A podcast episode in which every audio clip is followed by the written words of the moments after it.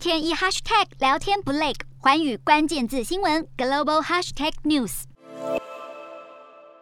盟有意将核电和天然气列入绿能，并鼓励相关的投资。二十一号是各成员国表达意见的期限，而德国在最后一刻表达不支持。德国政府表示，核电并没有永续性，严重的核灾对人类和环境也会造成大面积跟长期性的伤害，而且核电厂的兴建成本太贵，最终的处置方式核废问题也未解，反对将核电列入永续性能源。而针对天然气，德国也认为并非永续能源，不过呢，因为新的高速燃气机可以加快废煤的速度，短期内可以减少碳排，所以如果是将天然气作为全面使用再生能源之前的过渡科技，德国政府是愿意支持的。不过，最新消息指出，虽然德国强烈反对，但是因为目前以法国为首支持将核能和天然气纳入绿能永续投资项目的成员国已经占了大多数。若是以德国为首的反核派想要阻挡，可能需要占欧盟人口的五成五，相当于至少七成二的欧盟成员国同意才能达标，被视为可能性不太高。Hello，大家好，我是环宇新闻记者涂文君。国际上多的是你我不知道的事，